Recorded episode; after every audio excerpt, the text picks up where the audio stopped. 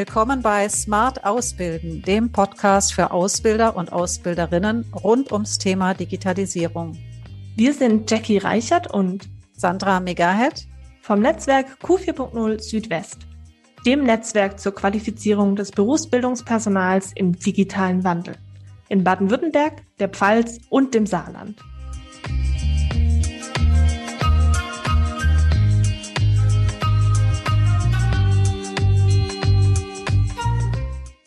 Hallo, ich bin Sandra Megahead, Host dieses Podcasts und kümmere mich im Team des Netzwerks Q40 Südwest vor allem um das Thema Presse- und Öffentlichkeitsarbeit. Die heutige Folge ist sozusagen der Auftakt unseres neuen Podcasts Smart Ausbilden, der sich vor allem an Ausbilderinnen und Ausbilder, aber auch generell an alle Menschen richtet, die sich für das Thema Digitalisierung der Ausbildung interessieren. Ich freue mich sehr heute äh, auf das Gespräch mit meinen zwei Gästen. Dirk Werner, äh, Leiter des Projekts Netzwerk Q40 und des Kompetenzfelds für berufliche Qualifizierung und Fachkräfte beim Institut der deutschen Wirtschaft. Hallo Dirk. Ja, hallo, schönen guten Tag Sandra, schön heute dabei zu sein. Und Markus Singler, Projektleiter des Netzwerks Q40 Südwest und Ausbildungsberater beim Bildungswerk der baden-württembergischen Wirtschaft. Hallo Markus. Hallo zusammen aus dem Schwarzwald. Heute soll es ja vor allem um das Projekt Netzwerk Q40 gehen, das zum Ziel hat, Ausbildungspersonal beim digitalen Wandel zu unterstützen, zu vernetzen und zu qualifizieren. Vielleicht kurz mal zum Einstieg, äh, um auch etwas über euch zu erfahren. Für wie digital schätzt ihr eigentlich euch selbst ein? Auf gerne auf einer Skala von eins bis zehn. Hm. Ja, das ist ja mal eine spannende Frage. Hm. Vielleicht bin ich mal mutig und sage acht, weil ähm, ich im Prinzip meine Berufslaufbahn schon mit Internetprojekten angefangen habe und ähm, sehr viele Projekte, die wir umsetzen, eigentlich digitale Projekte sind. Ähm, angefangen von Berufsbildungssystemen anderer Länder für Deutschland gangbar zu machen, in der beruflichen Anerkennung über unser Kompetenzzentrum Fachkräftesicherung, was wir seit zwölf Jahren machen und jetzt mit dem Netzwerk Q40 sind wir auch sehr digital dabei. Was mir vielleicht fehlt, sind so doch Kenntnisse mancher digitaler Tools wie Autorentool, also selber E-Learnings erstellen. Da habe ich gute Leute im Team. Das kann ich immer nur bewundern zur Kenntnis nehmen und als Nutzer dann mich freuen. Ähm, aber da fehlt halt manchmal so ein bisschen die Zeit, so tief einzusteigen, wie ich das technisch eigentlich gerne möchte. Mhm. Danke, Dirk. Wie sieht's bei dir aus, Markus? Ja, da geht's mir ganz ähnlich. Um jetzt mal auf die Skala kurz noch zurückzukommen. Ich würde mich natürlich gerne bei der 10 sehen, was aber nur heißt, dass ich einfach begeistert bin von neuen digitalen Lösungen und Produkten ähm, und trotzdem aber mein Handy nur zu einem Bruchteil nutze, behaupte ich jetzt mal. Also ich bin immer noch fasziniert davon, was man alles damit tun kann und natürlich noch vieles mehr, aber mir fehlt da auch ein Stück weit die Muße dazu. Ähm, und ja, trotzdem frage ich mich dann auch noch, wie digital muss man eigentlich sein? Ähm, muss man wirklich komplett dort umsteigen oder reicht es auch nicht, ja, weniger digital zu sein und auch die Komplexität da insgesamt zu reduzieren? Ähm, und mir fällt da jetzt noch so ein schöner Ausbilder-Azubi-Spruch ein, den mir eine Freundin kürzlich geschickt hat, äh, der da heißt, ich zeige dir jetzt mal, wie das eigentlich, wie man es eigentlich nicht macht. Das geht nämlich viel schneller, ja. Und da stellt sich eben die Frage, geht's digital wirklich schneller? Ist es manchmal effizienter? Klar, aber sicher nicht in jedem Fall. Und ähm, von daher behalte ich mir da immer noch so eine kritische Beurteilung vor. Genau, aber du strebst auf jeden Fall dorthin eben eine 10 zu erreichen, tendenziell. Also ich glaube, das ist ja auch das, was, was das Thema ausmacht, dass man ständig äh, am Lernen ist und es auch einfach Spaß macht, aber auch eben manchmal vielleicht auch zu viel Zeit letztendlich beansprucht. Genau, ich selber würde mich wahrscheinlich auch eher so in den Bereich sechs bis sieben einordnen. Ich denke, es kommt auch immer drauf an, ähm, mit welcher Zielgruppe man sich da gerade vielleicht auch misst oder in welchem Kontext man unterwegs ist. Also mit Gleichaltrigen, glaube ich, da bin ich eher ein bisschen weiter drüber. Aber wenn ich mich jetzt mit meinen Söhnen vergleiche, wahrscheinlich eher ähm, bei einer vier. genau. Okay, dann wären wir ja eigentlich schon beim, beim ersten Thema, das auch in, in unseren Veranstaltungen auch immer wieder von Ausbildern, Ausbilderinnen diskutiert wird oder auch gefragt wird. Was verstehen wir eigentlich ähm, unter Digitalisierung, besonders im Bereich der, der beruflichen Ausbildung? Ähm, also ja. Für mich gibt es da natürlich sehr viele Dimensionen im Bereich der Digitalisierung, ja, auf die man nicht im Detail eingehen kann und ich auch hier nicht möchte. Aber ganz einfach übersetzt ist es letztendlich, dass man sich mit neuen Technologien, mit neuen Methoden auseinandersetzt, dass man ein Stück weit zukunftsgerichtet ausbildet, über den Tellerrand hinausschaut, vielleicht über die Ausbildungsordnungen und auch die Prüfungen hinausschaut, auch wenn man noch nicht genau weiß, in welche Richtung es eigentlich geht. Ja, und da hängen ja, glaube ich, viele Unternehmen gerade, die gern was machen würden, die den Bedarf sehen. Aber die Frage ist, welche dieser vielen Optionen wähle ich mir eigentlich? Ja, geht es eher in den methodischen Bereich? Geht es eben in dieses, naja, von Papier digitalisieren geht es darum, Tools zu nutzen oder dann diese neue Technologien wie additive Fertigung, digitale Vernetzung mit reinzubringen in die Ausbildung. Und diese Unsicherheit wird sicher nie mehr kleiner werden in der Zukunft. Und deswegen ist, heißt es Digitalisierung eben auch mit dieser Unsicherheit umgehen zu können, nicht mehr alles wissen zu können, nicht mehr alles im Griff zu haben und trotzdem zu versuchen, das ein oder andere auch testweise in die Ausbildung einfließen zu lassen. Ja, das könnte ich sehr schön aufgreifen. Also unserer Meinung nach sind es genau auch diese drei Bereiche, die Marco schon erwähnt hat. Also es ist zum einen die Ebene der Inhalte, also um welche Kompetenzen, um welche Inhalte geht es dort. Dann die Frage, mit welchen Methoden vermittle ich die in der Ausbildung. Ähm, und letztlich aber auch die Frage der Rolle, der eigenen Rolle, der Haltung als Ausbilderin, als Ausbilder. Und äh, da sind wir beispielsweise beim Stichwort Lernbegleitung. Ne, es kommen, wie du deine Söhne erwähnt hast, junge Menschen in die Ausbildung, die sind digital affin. Die sind aber noch nicht unbedingt besonders medienkompetent. Also, dass sie die Informationen, die sie unglaublich schnell finden, dann auch auf die eigene berufliche Tätigkeit beziehen können. Und ihnen auf diesem Weg zu helfen, also sie machen zu lassen, sie vielleicht auch eigene Videos erstellen zu lassen äh, und dann eben die Qualität zu sichern und äh, ihnen da wichtige Impulse zu geben, das erfordert eben auch eine neue Rolle. Und die neue Rolle geht dann idealerweise einher mit neuen Inhalten, die wir für den digitalen Wandel brauchen. Das ist je nach Beruf sehr unterschiedlich. Ähm, aber das sind äh, ja berufsspezifische Softwarekenntnisse. Es ist aber auch die Kommunikation, das Miteinander sich verständigen können, das Denken in Prozessketten. Es sind viele Soft Skills wie Selbstständigkeit, äh, Eigeninitiative. Äh, und letztlich bei den Methoden kommt es dann natürlich auch wieder darauf an, was setze ich im Unternehmen ein? Also habe ich ein Lernmanagementsystem in der Ausbildung schon implementiert, ist nicht zwingend erforderlich, aber eine tolle Sache.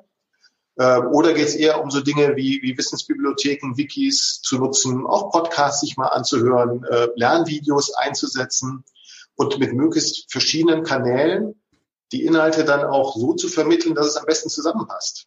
Und das ist vielleicht das Schöne für alle Ausbilderinnen und Ausbilder. Es ist ja nicht alles neu. Wir müssen die Welt nicht neu erfinden. Ne? Wir bauen ja auf den Kompetenzen auf, auf den traditionellen didaktischen Kompetenzen, die die Ausbilder ohnehin schon haben, die sie eben weiter nutzen können wo es nur darum geht, die jetzt in die digitale Welt zu überführen und dann auch zu gucken, welche Methode passt zu welchem Inhalt und holt auch meine Zielgruppe dann eben gut ab.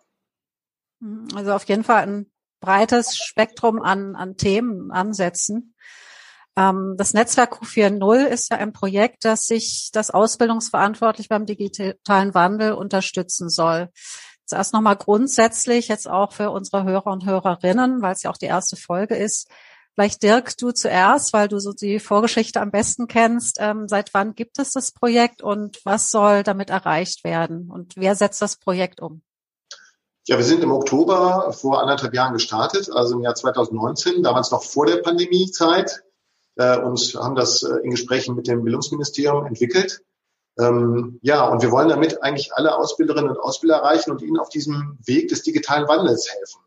Und der ist eben sehr unterschiedlich, wenn ich in die einzelnen Branchen und Berufe reinschaue. Ne? In, in jedem Beruf habe ich andere Anforderungen, aber es gibt eben auch Dinge, die für alle Berufe gleich wichtig sind und auch in Zukunft immer wichtiger werden. Und da versuchen wir jetzt einen, einen guten Mix eben hinzukriegen, dass wir einerseits äh, so Dinge wie, wie Lernbegleitung, wie betriebsspezifische Softwarekenntnisse, wie Kommunikation im Team mit digitalen Tools und Instrumenten eben vermitteln und dafür Qualifizierungsangebote entwickeln die Ausbilderinnen und Ausbilder auf diesem Weg eben begleiten und unterstützen sollen. Und da sind wir jetzt relativ weit, haben jetzt äh, die ersten Dinge marktfähig, werden die eben ähm, online anbieten können und hoffen da eben auf Interesse, da eben jetzt auch im nächsten Schritt immer noch mal tiefer zu gehen, also immer spezifischer in die Berufe reinzuschauen. Also beispielsweise für die Metall-Elektroberufe bei der neuen Berufsbildposition 5 anzusetzen Da sind wir natürlich auch bei solchen Themen wie Datenschutz, Datensicherheit oder auch bei den neuen Zusatzqualifikationen, sind wir bei der additiven Fertigung ähm, oder eben in anderen auch kaufmännischen Berufsfeldern bei Dingen, die natürlich auch mit MS Office und mit der Standardsoftware in den Unternehmen zu tun haben. Also von daher eine sehr breite Palette, sehr reichhaltig und wir versuchen eben möglichst da anzusetzen, wo der Bedarf in der Praxis am größten ist. Und in welchen Bundesländern wird das Projekt umgesetzt? Ist das flächendeckend? Ja, oder ja, wie finden Ausbilder dann natürlich auch die entsprechende Institution? Ja, wir haben den großen Vorteil, dass wir ein bundesweites Netzwerk haben. Das war auch dem Bildungsministerium sehr wichtig, dass wir also in jeder Region vor Ort äh, Bildungspartner haben, die das umsetzen. Äh, ne, beispielsweise das Bildungswerk Baden-Württemberg, äh, auch für Saarland und ein Teil von Rheinland-Pfalz. Ähm, dass wir andererseits auch in manchen Bundesländern sogar zwei Bildungspartner haben und die eben vor Ort immer möglichst nah dran sind an den Unternehmen, zu wissen, wo drückt der Schuh am stärksten, wo sind die regionalen Bedarfe Ne, da ist die Werftindustrie an der Küste natürlich äh, anders aufgestellt als eben im Binnenland, mhm. wo wir eher Schwerpunkte in der Automobilindustrie beispielsweise haben oder auch in der Chemie klare Cluster haben, dass wir schon versuchen, den Bedarf dort zu adressieren, vor Ort, wo er eben am größten ist. Aber letztlich, alle Angebote sollen bundesweit allen zugutekommen. Das heißt, ist eigentlich unabhängig davon, wo ich gerade sitze mit meinem Betrieb, in welcher Branche. Ähm, es wird auf jeden Fall ein Angebot für mich auch geben, was ich nutzen kann. Markus, ähm, wie ist da deine Erfahrung? Du bist ja auch schon einige Jahre jetzt beim Bildungswerk hier in Baden-Württemberg Ausbildungsberater für die Unternehmen. Meinst du, ja, wie ist deine Erfahrung? Braucht es wirklich oder sozusagen war, war der Bedarf wirklich auch so dafür dieses, für dieses Projekt? Finden Ausbilder nicht auch so zu dem Thema oder sind da schon vielleicht weiter, als wir denken? Und welchen Nutzen hätte ich denn auch ganz konkret als Ausbilder, Ausbilderin? Ja, ich möchte nochmal einen besonderen Fokus auf das Netzwerk legen, weil ich genau, glaube, genau das ist das Entscheidende, ähm, dass wir zum einen Impulse setzen natürlich und die Ausbildungsverantwortlichen ja sozusagen einen digitalen Tisch holen, zumindest zurzeit, äh, mit ihnen drüber sprechen, ihnen Ideen geben, wie die Digitalisierung in der Ausbildung aussehen kann und sie untereinander vernetzen, weil es gibt natürlich ganz unterschiedliche Bedarfe und ganz unterschiedliche Niveaustufen bei den Unternehmen von groß bis klein. Ähm, und damit will ich sagen, dass natürlich manche Unternehmen schon sehr weit sind, äh, viele Technologien integriert haben, sehr digital unterwegs und aufgestellt sind, sich aber auch nicht sicher sind, ist es die richtige Richtung, ja, wohin sie laufen, ähm, sind wir vielleicht schon zu weit in Anführungszeichen. Und auf der anderen Seite gibt es dann eben die kleineren Unternehmen beziehungsweise die Unternehmen, die sich noch nicht auf den Weg gemacht haben und die brauchen genau diese guten Beispiele, ja, um dann zu sehen, ah, das könnte ein möglicher Weg sein, in die Richtung kann es funktionieren oder eben auch nicht, ja, und auch die negativen Erfahrungen da vielleicht weiterzugeben. Und dafür wollen wir eine Plattform bieten, ganz abgesehen von diesem zentralen Auftrag, Qualifizierungsangebote, Trainings zu entwickeln in ganz verschiedenen Bereichen, weil ja, da können uns die Unternehmen auch helfen. Wir wollen ja nicht das Rad neu erfinden, ähm, wir hatten am Anfang auch so ein bisschen ein Fragezeichen, ja, weil wir genau wussten oder auch recherchiert haben und herausgefunden haben, dass es in den verschiedensten Themen schon entsprechende Angebote gibt, Qualifizierungsangebote, die aber nicht unbedingt ausbildungsspezifisch ausgeprägt sind, ja. Und wo wir dann schon noch mal gemerkt haben, da können wir noch eine Stufe weitergehen, da können wir noch was draufpacken, noch mal mehr Nutzen und Hilfestellung leisten, als das die bisherigen Angebote machen und dann eben genau sicherstellen, dass die Ausbilder nicht nur das Wissen erlernen, wie es bei einer klassischen Fortbildung der Fall ist, sondern eben auch Methodik, Didaktik zur Vermittlung dieser gesamten Themen in Richtung ihrer Auszubildenden, weil die sind ja mittelbar und letztendlich auch betroffen, noch viel stärker von der Digitalisierung, von der zukünftigen Entwicklung äh, weil es ja immer so schön heißt, man weiß heute noch nicht die Berufe, in denen man in der Zukunft ausbilden wird und wo man arbeiten wird. Und das ist, glaube ich, das wirklich Entscheidende, dass wir da sehr gut zusammenarbeiten, dass wir ein möglichst enges Netzwerk dort stricken und ja auch nochmal die Notwendigkeit aufzeigen, wirklich zusammenzuarbeiten. Kooperation ist wirklich das A und O. Alleine ein Unternehmen kommt nur ein bestimmtes Stück weit aber gemeinsam eben durch Austausch, durch Weitergabe von Materialien, wo ich heute gerade auch wieder ein Gespräch hatte mit dem Unternehmen, die sich da wirklich bereit erklären, ihr Wissen zu teilen. Das finde ich das besonders wertvoll in diesem Projekt. Mhm. Du hast jetzt gerade eben das Stichwort Netzwerk erwähnt. Wie kann man sich das denn vorstellen? Wer ist denn noch Teil des Netzwerks? Äh, nur Unternehmen oder gibt es da auch noch andere Kooperationspartner? Ja, schwerpunktmäßig sprechen wir natürlich die Unternehmen an, die Ausbildungsverantwortlichen dort. Wir nehmen auch gerne die Berufsschulen dort mit dazu, in diesem Sinne, dass sie uns fachlich unterstützen, dass wir gemeinsam Trainings entwickeln, weil sowohl die fachlichen als auch die didaktischen Kenntnisse dort vorhanden sind. Wir knüpfen natürlich auch das Netzwerk zu den Stakeholdern, zu Verbänden beispielsweise, die ähm, ja wiederum den besten Kontakt haben letztendlich zu ihren Mitgliedsunternehmen in den verschiedenen Branchen, sei es M&E, sei es Chemie, Textilbereich und ähnliches. Ähm, natürlich versuchen wir auch die weiteren Institutionen wie IHK und Handwerkskammer einzubinden. Das kann man auch noch betonen. Also Handwerk ähm, ist da auch mit bei uns drin, um das zu betrachten und äh, dort die Ausbilderinnen und Ausbilder mitzunehmen. Von daher ja, möchten wir auf keinen Fall jemanden ausschließen. Wir möchten auch Experten, auch die Wissenschaftler äh, mit dazu befragen. Äh, und das gehört ja auch alles zu dem Design Thinking Prozess, der bei uns die Grundlage bildet, wirklich möglichst viele Perspektiven zu vereinen, nicht nur die Zielgruppe oder eigentlich gerade nicht die Zielgruppe ähm, hauptsächlich zu befragen, sondern alle drumherum, wie wird diese Zielgruppe gesehen, was sind da die Bedarfe und ähm, wie können wir das eben im Netzwerk so steuern und so entwickeln, dass der Nutzen ja dann einfach sehr hoch ist für diese Zielgruppe. Genau, wir haben jetzt ja schon von dir gehört, das ist ein Angebot, das ja auch äh, branchenübergreifend umgesetzt wird. Wie ist es denn, ähm, richtet sich das auch an kleinere Unternehmen und brauche ich schon Vorkenntnisse in irgendeiner Art, um damit einsteigen zu können als Betrieb? Also spezifische Vorkenntnisse in diesem Sinne nicht, weil äh, wir gehen davon aus, jeder kann ja was und jeder ist ja schon Experte auf seinem Gebiet und ist als Ausbilder, als Ausbildungsbeauftragter, als Berufsschullehrer, von mir aus auch als Prüfer tätig und will sich eben weiterentwickeln. Ja, und von daher ähm, haben wir auch immer eine gute Beschreibung, was in welchem Qualifizierungsangebot enthalten ist. Und wenn mich das interessiert, kann ich da einfach mal reinschnuppern und ähm, mich dann eben weiterbilden. Ähm, und letztlich, klar, wir sprechen vor allem auch die Kleinen an, weil das muss man natürlich ehrlicherweise sagen, dass große Unternehmen andere Ressourcen haben, häufig über ein eigenes Lernmanagementsystem verfügen, eine ausgeprägte Lernkultur im Betrieb, wo eine Menge an Ressourcen da ist und viele Dinge gehen. Das heißt aber nicht, dass die grundsätzlich besser unterwegs sind als die Kleinen. Also wir haben hochinnovative kleine Unternehmen, die sehr intensiv in der Weiterbildung unterwegs sind, die sehr ähm, qualitativ hochwertig ausbilden. Da kommt es immer darauf an, wie auch die Offenheit ist, also wie die eigene Lernkultur. Und wir haben festgestellt, also wir haben aus all diesen Kriterien, Inhalt, Methode und so weiter einen Ausbildungsindex äh, 4.0 gebildet. Und wir haben festgestellt, dass der sehr eng mit der betrieblichen Lernkultur zusammenhängt. Das heißt, Unternehmen, die digitaler schon unterwegs sind, sind häufig viel offener für Ideen ihrer eigenen Azubis, die Vorschläge einbringen.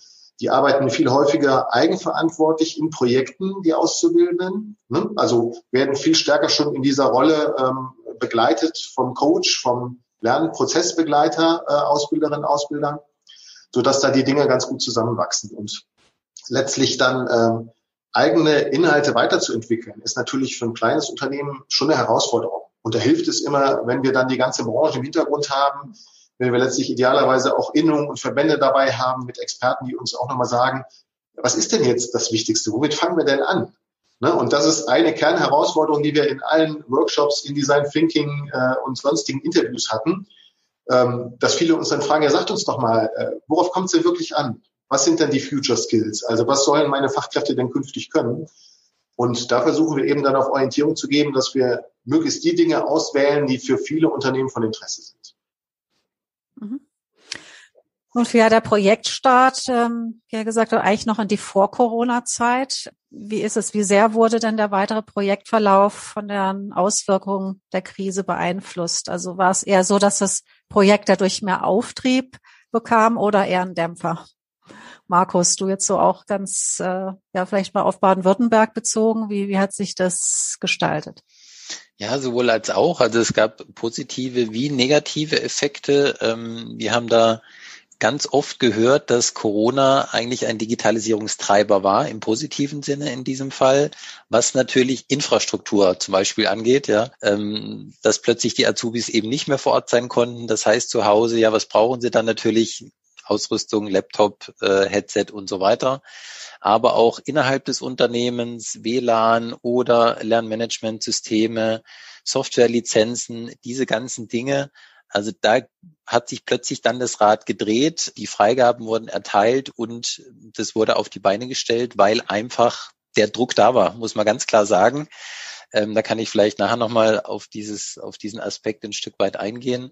Auf der anderen Seite jetzt für uns äh, als Projektteam war es teilweise auch negativ, weil natürlich ganz andere Dinge im Fokus standen. Der organisatorische Aufwand in der Corona-Pandemie äh, mit einer Ausbildung ist viel, viel höher als ohne, beziehungsweise davor.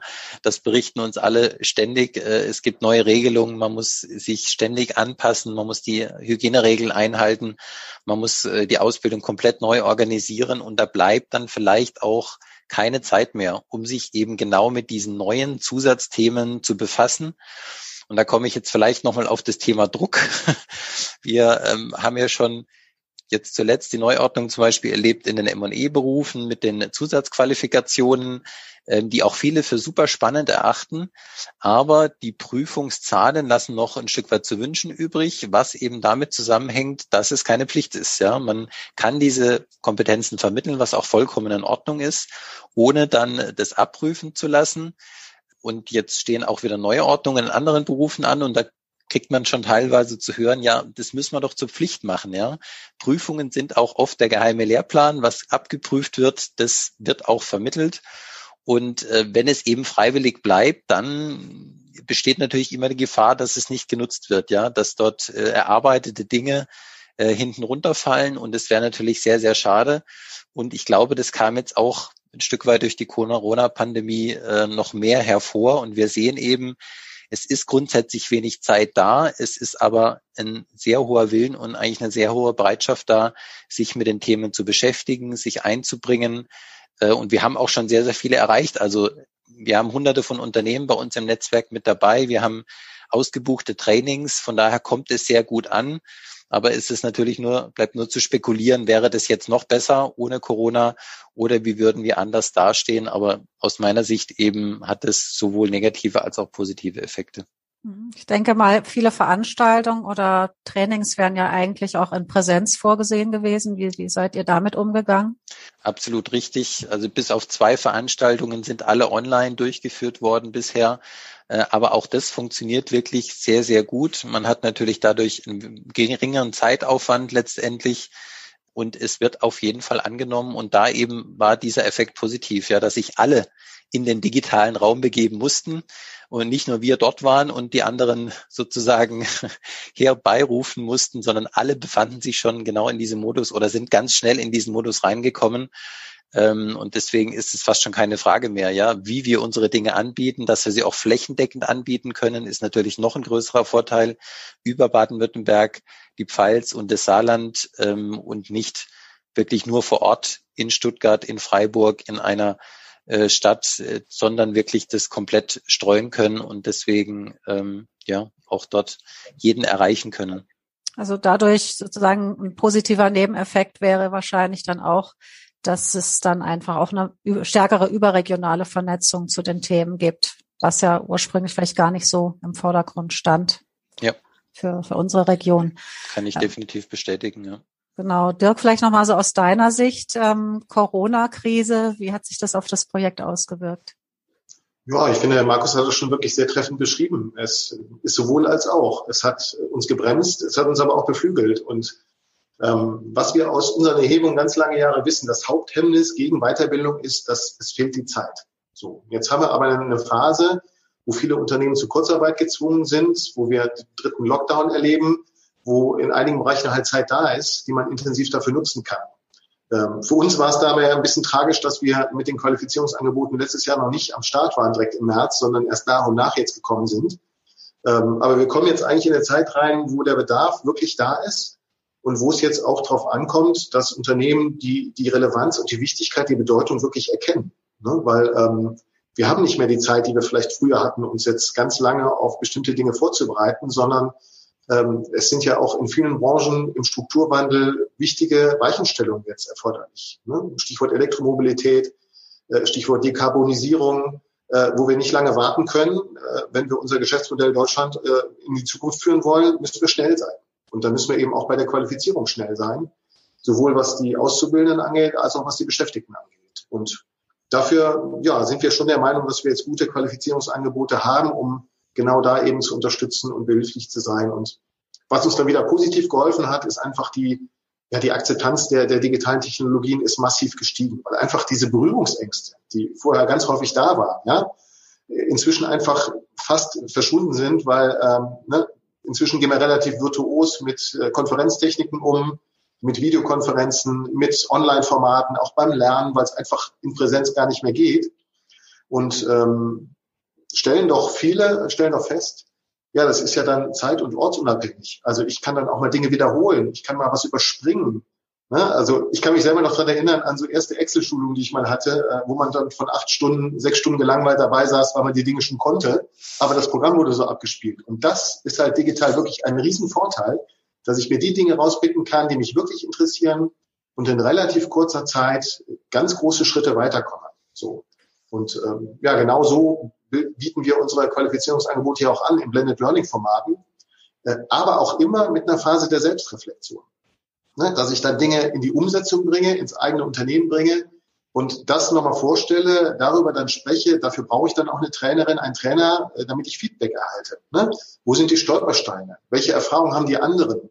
Wie kann ich davon profitieren? Wie kann ich mich dann selber weiterentwickeln? Also das ist extrem wichtig und deswegen auch ein Kernbestandteil unserer, unserer Trainingsdynamik.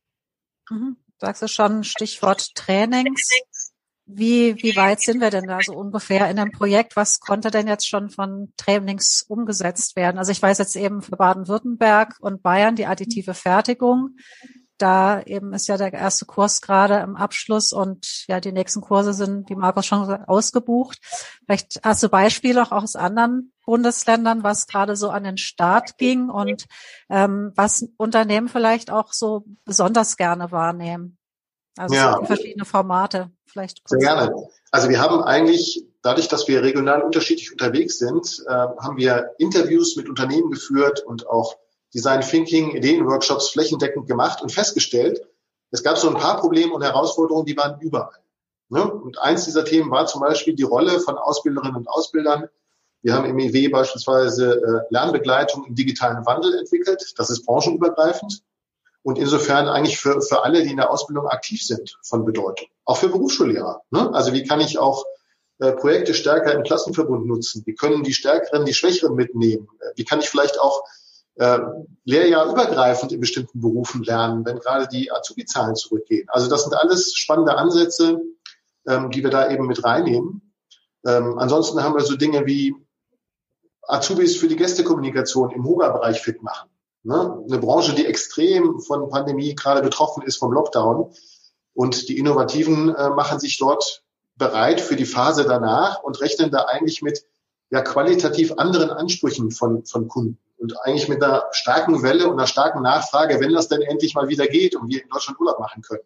Oder wir haben Dinge entwickelt ähm, im Bereich äh, Elektro, wo es dann darum geht, einen Schallschrank mit Hochvoltanlage eben Augmented Reality mäßig bedienen zu können. Das heißt, ich kann da wirklich Dinge testen, bis hin zum Stromschlag, den ich dann eben nur physisch virtuell wahrnehme und kann eigentlich dann auch in Bereiche reinschauen, digital unterstützt, die ich sonst gar nicht begehen kann. Also da hat eben diese Methode wirklich Lernpotenzial und Vorteile im Vergleich zu anderen Dingen. Oder auch im Bereich Chemie, Labore, ähm, da haben wir eben auch äh, Ansätze dafür in den kaufmännischen Berufen, im Handwerk. Also wir sind da relativ breit aufgestellt und kommen jetzt nach und nach mit neuen Trainings da an den Markt. Mhm. Danke. Markus, wie, wie ist deine Erfahrung jetzt aus Baden-Württemberg, Saarland und der Pfalz? Ja, also wir haben eben das Training gemeinsam mit den Bayern entwickelt im Bereich additive Fertigung, ähm, sind da jetzt sehr froh, in der Durchführung schon zu sein und da auch nochmal die Feedback-Schleife drehen zu können. Ja, wie gut wird das Blended Learning Format angenommen? Wie gut passen die Inhalte für den Ausbildungsbereich? Und wir kriegen durchweg sehr gutes Feedback, ähm, zum einen auf die Inhalte bezogen, aber zum anderen wirklich auf die Methode, auf dieses Blended Learning Format mit Selbstlernphasen mit wirklich ganz konkreten praktischen Aufgaben, mit Projekten, die durchgeführt werden von den Ausbildern und auch da kriegen wir eben eine Skalierung hin, wie du, Dirk, das vorher schon beschrieben hast, ja, dass wir verschiedene Niveaustufen innerhalb eines Kurses bedienen können. Klar, wir zielen sehr gerne auf die Anfänger, auf die ähm, Starter, die noch wenig Kenntnisse haben. Aber in diesem Kurs ist es sehr gemischt und äh, dadurch findet eben auch plötzlich ein ganz anderer Austausch statt. Ja, die Frage wird gestellt von einem Teilnehmenden und sie wird aber nicht von einem äh, Referenten beantwortet, sondern von einem anderen Teilnehmenden, ja, der eben schon die entsprechende Erfahrung mitbringt. Und das ist auch eine ganz spannende Sache, die wir da ähm, herausgearbeitet haben, auch durch das Feedback, der Austausch, wirklich auch in diesen Kursen ist das A und O, eben auch die Vermittlung in Richtung der Azubis, was diese Phase angeht, aber auch der Prüfungen, also additive Fertigung eben gibt es in gleicher Weise als beschriebene Zusatzqualifikation und da ist ja dann wiederum die Frage, wer prüft es, ja? Wer stellt sich dorthin und bearbeitet es mit den Azubis und stellt dann letztendlich auch die qualitätssicherte Ausbildung. Also da haben wir wirklich ähm, schon tolle Dinge erlebt. Wir haben die Schulung, die natürlich in Präsenz angedacht war, ähm, in der Schule digital durchgeführt. Ähm, wir haben überzogen, trotz Freitagnachmittag, alle blieben dabei. Und was man da eben auch sieht, Stichwort Zeitmangel oder das ist der größte, das größte Hindernis für die Fortbildung. Die sind da ja auch privat mit dabei. Ja, die machen das am Wochenende. Äh, und wenn die Begeisterung da ist, wenn es einen gepackt hat, wenn man davon überzeugt ist, dass es ein richtiges, wichtiges Thema ist für die Zukunft, dann ist die Zeit plötzlich überhaupt nicht mehr ausschlaggebend. Ja, dann ist man da ähm, völlig entspannt und sieht es nicht und ist bereit, da wirklich äh, viel zu investieren. Und im übertragenen Sinne, klar, hoffen wir das auch für die anderen Angebote, die wir gerade entwickeln, zum Beispiel digitale Vernetzung in Verbindung mit einer Lernfabrik, Jetzt kam gerade die Idee auf, kann man eben nicht diese beiden verbinden, wiederum die beiden Trainings. Das heißt, wir bringen den 3D-Drucker ins Internet, ja, mit einem Mikrocontroller und äh, dann haben wir die perfekte Verbindung geschaffen zwischen digitaler Vernetzung und additiver Fertigung, können das an einem Produkt zeigen, sehr anschaulich. Ich glaube, das ist auch wirklich wichtig für die Trainings, dass es eben nicht nur im theoretischen Bereich bleibt, sondern dass man da konkret was tun kann, im besten Fall vor Ort. Also da wieder Corona als großes Hindernis, ganz, ganz klar. Aber das, also das kriegen wir hin und da sind wir guter Dinge. Da sind wir eben jetzt teilweise in der Entwicklung und sind natürlich auch gespannt, was wird in den anderen Bundesländern entwickelt. Wie können wir das später übernehmen? Weil dieser Austausch ist, denke ich, auch sehr wichtig. Jeder macht was im Kleinen für sich. Ihr wenige Trainings in Anführungszeichen, aber im Gesamten ist es ein riesen Blumenstrauß, der eben dann Richtung Ausbilder, Ausbilderin 4.0 führt. Mhm. Wie ja schon gesagt wurde, das Projekt läuft ja jetzt schon so fast die, die, die Hälfte der Zeit, noch bis Ende 2022 soll es gehen. Vielleicht ein kleiner Ausblick jetzt so zum Abschluss. Ähm, wie geht's weiter?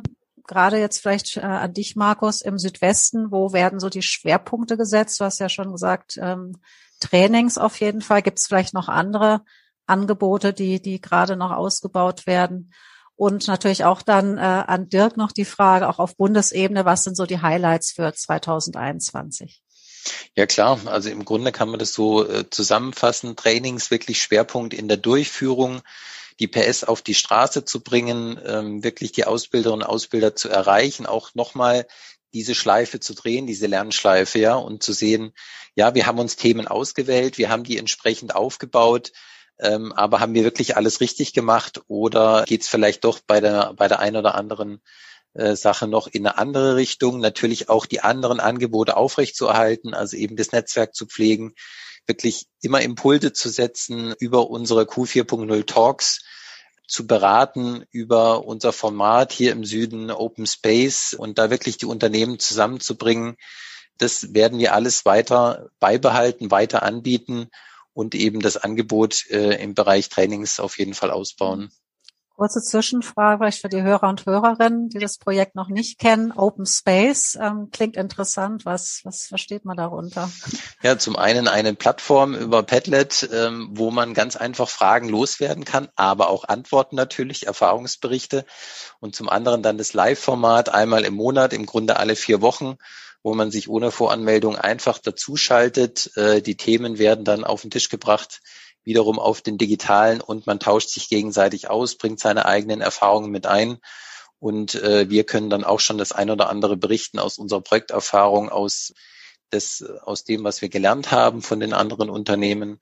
Ähm, und da gibt's auch diese überregionale Möglichkeit eben wiederum zum regelmäßigen Austausch, um sich auch Zeit zu nehmen, ja, eben bewusst Zeit zu nehmen, weil ich glaube, das müssen die Unternehmen machen, das müssen die Ausbilder tun, um die Potenziale dort zu heben, einen gewissen Suchprozess durchlaufen, ausprobieren, äh, gerne auch scheitern und äh, einfach sehen, wo kommt man dann an und wie kann man darauf wieder aufsetzen und den nächsten Schritt gehen. Mhm. Das heißt, es ist noch einiges für dieses Jahr und auch natürlich für das kommende geplant. Was, was ist insgesamt noch so zu erwarten, Dirk, für 2021? Ja, ich sehe da vor allem drei Punkte. Das eine ist ähm, das Angebot, was wir jetzt entwickelt haben, in die Fläche zu bringen. Ne, Markus hat das schon sehr deutlich gemacht und da ist es so, dass wir 70 bis 80 Kurse gerade in der Entwicklung haben, die entweder schon marktreif sind, also schon angeboten werden oder in Kürze kommen werden im Laufe des Jahres und die dann eben allen Partnern vor Ort zur Verfügung stehen. Das heißt, wenn es dann Bedarf in Baden-Württemberg gibt, kann man sich diese Kurse aus dem System ziehen und eben dann für die Unternehmen in der Region anbieten. Oder ein Vorteil, den wir auch haben, vielleicht dann auch überregional mal Unternehmen einer Branche zusammenzuholen. Ne? Wenn die vereinzelt sitzen, haben wir den großen Vorteil, dass wir das untereinander abstimmen können und dann nicht daran scheitert, was viele andere Qualifizierungsangebote haben, dass eine Kursstärke nicht zusammenkommt. Ne? Also das ist vielleicht ein großer Vorteil auch dieses bundesweiten Netzwerks. Das Zweite ist, dass wir dann natürlich weiterentwickeln werden. Wir sind weiter in äh, Ideenworkshops, in Design Thinking Workshops. Es kommen zunehmend Branchen auf uns zu, ähm, Fachverbände auf uns zu, die das Projekt jetzt kennenlernen und äh, gerne dabei sein wollen. Wir hatten beispielsweise vorletzte Woche ein schönes Telefonat mit der Versicherungswirtschaft. Da steht eine Neuordnung des Ausbildungsberufs an im nächsten Jahr. Das wäre ja auch denkbar, so etwas schon mal vorzubereiten. Also Ausbildern was an die Hand zu geben, bevor die Neuordnung in Kraft tritt, im Prinzip sich schon vorbereiten zu können auf das, was da auf sie zukommt. Ne? Also das wäre so eine Art Umsetzungshilfe plus, wenn man so möchte. Ähm, das wäre dann in Perspektive das, was wir dieses und nächstes Jahr uns noch vornehmen wollen. Und dann natürlich die Zeit auch zu nutzen, uns für die Zeit danach vorzubereiten. Ne? Mal zu schauen, gibt es vielleicht ein Anschlussprojekt, wie groß kann das dimensioniert sein, wie überführen wir die tollen Dinge, die jetzt entstanden sind, in den Regelbetrieb, um sicherzustellen, dass es weiter angeboten wird und zum anderen auch, dass es auch weitergeht. Ne? Weil wir haben natürlich eine sehr bunte Berufelandschaft. Wir haben ständig Dinge, die auch in Neuordnung neu kommen. Beispielsweise jetzt äh, die neue Berufsbildposition für alle Berufe. Ne? Wir haben schon ein Angebot beispielsweise zur IT-Sicherheit, Thema Datenschutz, Datensicherheit ist jetzt im Prinzip für alle Berufe verpflichtend ne? und äh, sollten äh, in allen Betrieben und in allen Berufsschulen auch vermittelt werden. Ne? Dazu haben wir eben auch Angebote und werden das eben auch weiterentwickeln und dann mal gucken, wie wir uns vielleicht mit anderen Initiativen und Plattformen weiter vernetzen können, um sicherzustellen, dass ja möglichst viele Ausbilder davon erfahren und das dann auch aktiv nutzen können. Mhm. Ich denke, eine gute Gelegenheit wird ja auch sein für für Menschen, die sich jetzt für das Projekt interessieren, neugierig geworden sein, äh, neugierig geworden sind, vielleicht auch die Halbzeit, also die digitale Fachkonferenz in der Halbzeit des Projekts sich mal anzuschauen. Da gibt's ja, glaube ich, auch schon einen Termin. Mhm. Genau, also am 11.06.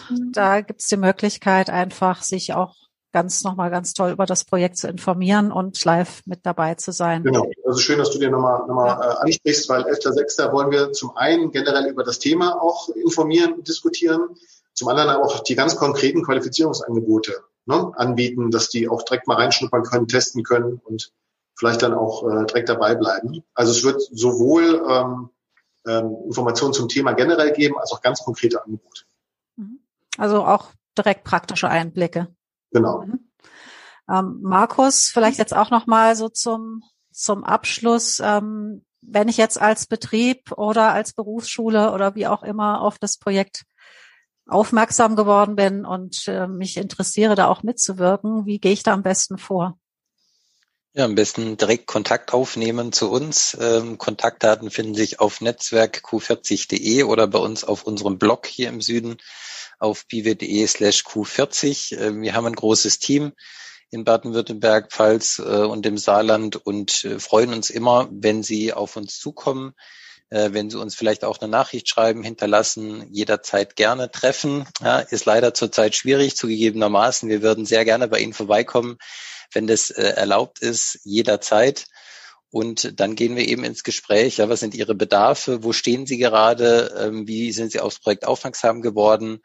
äh, und werden schon versuchen, wirklich individuell dafür sie das Richtige zu finden, Ansätze zu finden und ja, sie da mitzunehmen auf den gemeinsamen Weg. Mhm. Super, vielen Dank, Markus. Vielen Dank, Dirk. Das war jetzt auf jeden Fall ein ganz spannender Austausch. Ich habe auch noch mal ganz viel gelernt und noch mal neue Impulse bekommen. Und ja, ich bin gespannt, wie es wie es weitergeht. Genau. Also vielen Dank. Ja, sehr. Gespannt sind wir alle. Und äh, ja, ich würde mir wünschen, dass das äh, ein großes Interesse findet und ja, wir das gemeinsam weiterentwickeln. Danke dir auch, Sandra.